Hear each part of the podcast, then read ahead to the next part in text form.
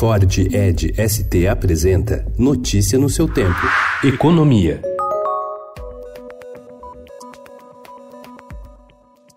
As despesas obrigatórias vão engolir mais de 266 bilhões de reais do espaço do teto de gastos até 2020. Esse é o tamanho do crescimento dos gastos obrigatórios, aqueles que o governo não pode deixar de pagar de jeito nenhum, de 2016, quando o teto foi criado, até 2020, de acordo com a previsão da equipe econômica obtida pelo Estadão. O teto impede que as despesas cresçam em ritmo superior à inflação. O volume de crescimento desses gastos daria para pagar nove anos do programa Bolsa Família.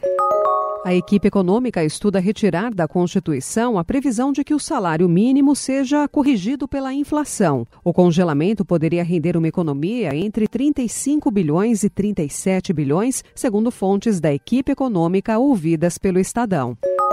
Há poucos dias do anúncio oficial da liberação de recursos no orçamento, a área econômica do governo está incomodada com a postura de ministros e até do vice-presidente Hamilton Mourão de antecipar valores e se comprometer com novos desbloqueios nos próximos meses. A avaliação é de que o cenário ainda é de incertezas em relação às receitas que de fato ingressarão nos cofres da União para permitir as liberações, o que requer cautela para evitar uma frustração nos órgãos que já estão estrangulados. Salvador e região lideram atraso de dívidas bancárias. Informalidade do mercado de trabalho e a alta da taxa de desemprego acima da média do Brasil explicariam a alta taxa de inadimplência.